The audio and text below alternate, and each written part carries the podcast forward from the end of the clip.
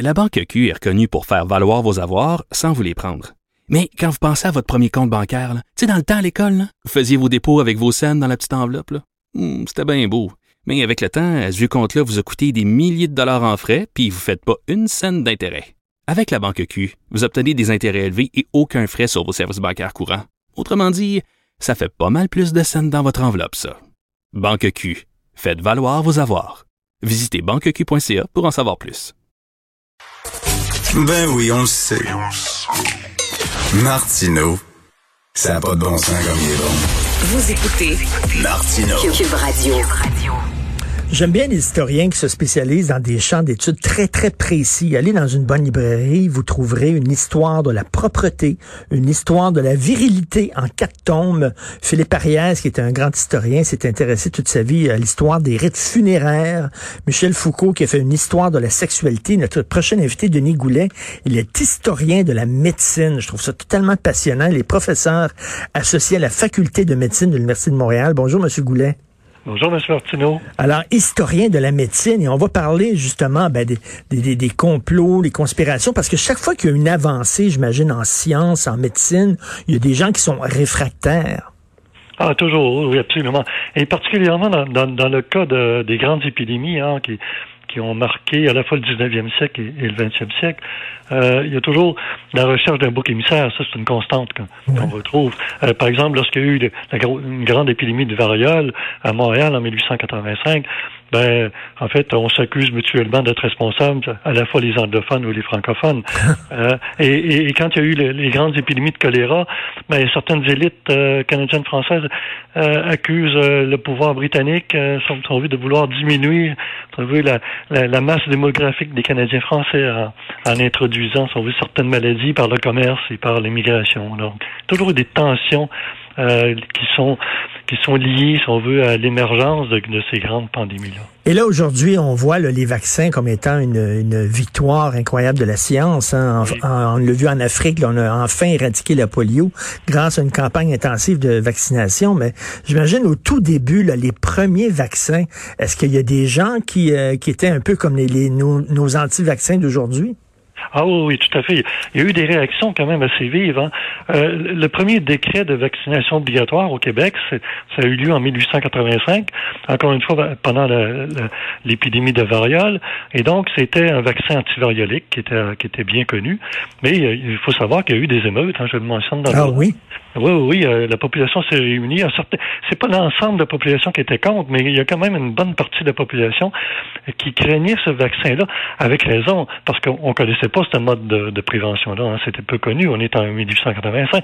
Et donc, il y a eu des émeutes, il y a eu, euh, il y a eu des maisons saccagées, euh, les forces de l'ordre ont été obligées d'intervenir. Donc, il y a eu des réactions assez vives parce que ça s'est fait sans information mmh. et ça s'est fait de façon abrupte. C'est lorsque, en fait, il faut dire que c'est le caractère autoritaire et, je dirais, arbitraire, même parfois trop rigide des mesures sanitaires qui provoquent des mmh. réactions vive de la population. Et parfois aussi, euh, il y a effectivement eu des dérapages. Parlons du cas de la thalidomide où euh, c'était supposément un, médecin, un médicament miracle contre les nausées chez les femmes enceintes, je crois.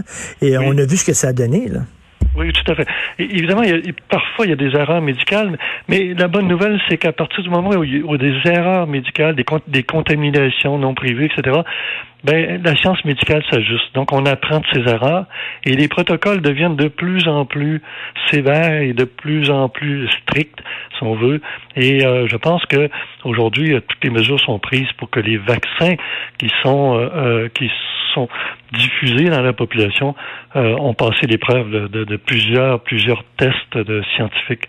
Et donc, il n'y a pas lieu, à mon avis, de craindre la vaccination aujourd'hui. Et on craint aussi à ce que des États trop puissants utilisent la médecine pour contrôler leur population parce que M. Goulet, on se souvient en URSS, euh, on envoyait les, les, les, gens qui contestaient euh, le, communisme dans, dans des hôpitaux psychiatriques. on utilisait littéralement les médecins pour contrôler les gens. Ah oui, oui, ça s'est fait à plusieurs reprises dans l'histoire, malheureusement. Je pense qu'un des pires crimes de, contre l'humanité, c'est à l'époque du, du, nazisme. Hein. Il y avait des, mm. des, médecins nazistes qui faisaient des expérimentations euh, sur les Juifs, évidemment.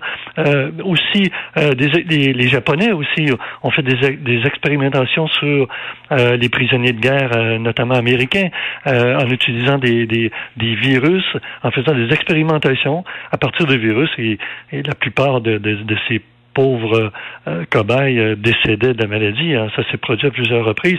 Lorsque, euh, je souligne aussi, lorsque le sida est apparu, ben, mmh. les, les, Soviétiques, à l'époque, accusaient les Américains d'avoir fabriqué le virus du sida en laboratoire. et à l'inverse, les Américains accusaient les, les Soviétiques d'avoir fabriqué le, ce, ce rétrovirus en laboratoire. Et ça, et ça c'est des...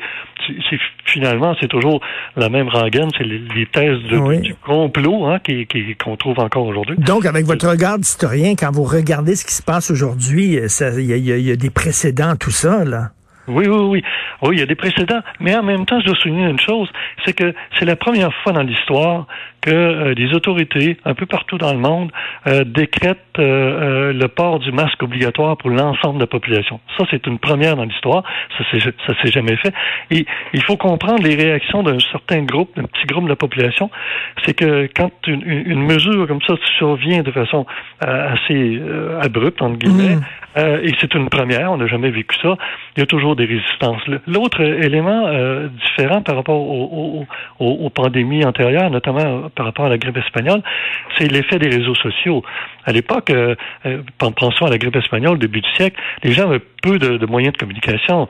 Euh, évidemment, il y avait des gens qui s'opposaient aux mesures sanitaires pendant la grippe espagnole, mais ils le faisaient autour d'une table, ils le faisaient entre amis, mais ils n'avaient pas accès aux journaux, ils n'avaient ah. pas, ils avaient pas d'espace public pour s'exprimer. Alors qu'aujourd'hui, les, les gens qui sont contre les masques, qui sont contre les vaccins, etc., ont un espace public pour s'exprimer et ça fait boule de neige, mais ça reste quand même des phénomènes marginaux. Ça, faut et, et, je trouve ça passionnant ce que vous faites, là, historien de la médecine, et vous êtes professeur à la faculté de médecine de l'Université de Montréal, donc vous apprenez l'histoire de la médecine aux futurs médecins. Oui, oui, oui, tout à fait. Oui, et d'ailleurs, c'est assez intéressant de constater que euh, la réaction est très, très, très positive. Hein. Il faut dire que c'est une histoire assez riche, puis c'est une histoire aussi ponctué d'anecdotes, euh, ponctué de, de, grandes controverses, mais aussi de grandes découvertes. Hein. Donc, c'est passionnant, en effet, oui. Ben, à l'époque, on se souvient, on voit des films historiques. Je regardais une série qui était les débuts de la médecine en Angleterre, où on, on opérait, on opérait les gens dans, dans un genre d'assemblée. Il y avait des gens présents aux opérations. Oui, oui, oui, tout à fait, autour de ce qu'on appelait le théâtre anatomique. Et les étudiants en médecine entouraient euh, le chirurgien qui pratiquait une intervention chirurgicale. Et à l'époque, on ne portait pas le masque. Et, et, toute la question du masque aujourd'hui, c'est intéressant parce que quand on pense à l'histoire de la médecine, eh bien, euh, euh, ça étonne personne qu'un chirurgien porte un masque lorsqu'il fait une intervention chirurgicale. Hein? Mais pourquoi porte-t-il le masque? C'est pour protéger le patient. Alors aujourd'hui, les autorités sanitaires disent aux gens, mais portez un masque lorsque vous allez dans un lieu fermé public, ben, c'est pour protéger les autres. C'est le même. En fait, mm. c'est la même chose.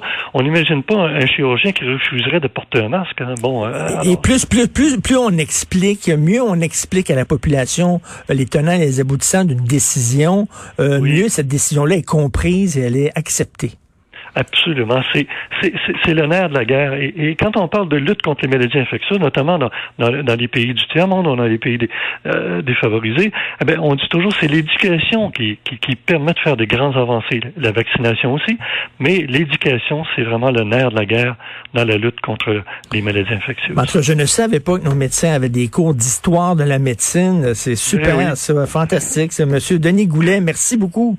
Si vous me permettez, j'ai aussi, si vous me permettez, j'ai aussi écrit une histoire de la médecine ah, au oui? Québec avec Robert Gagnon, euh, un, bel ouvrage de 1800 à, 2, à 2000. Donc, on fait, on fait vraiment euh, le tour, si on veut, de, de, cette grande histoire de la médecine au Québec, et notamment au niveau de la recherche, des grandes avancées, etc.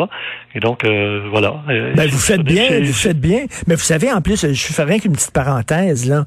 Les, les, les, les expériences qu'on faisait à l'Université McGill, là, où la CIA administrait du LSD à, à, des malades, ça, vous savez, on, au début, on pensait que c'était un complot, une théorie du complot, mais ça s'est avéré. Ça, ça, ça a vraiment existé, ces expériences-là. Oh oui, ça a vraiment existé. C'était financé par la CIA. Euh, Dr. Cameron euh, a reçu des fonds pendant, pendant plusieurs années. On en parle d'ailleurs dans notre ouvrage sur l'histoire ah de la médecine. Bon, ben alors, une, bonne, une bonne lecture de chevet. Ah oui, absolument. Je vous invite à, sans prétention, là, je vous invite à lire cet ouvrage qui, je pense qu'on me dit qu'il était passionnant, mais enfin. je suis convaincu. Merci beaucoup, Denis Goulet. Merci. Merci, un plaisir. Bonjour.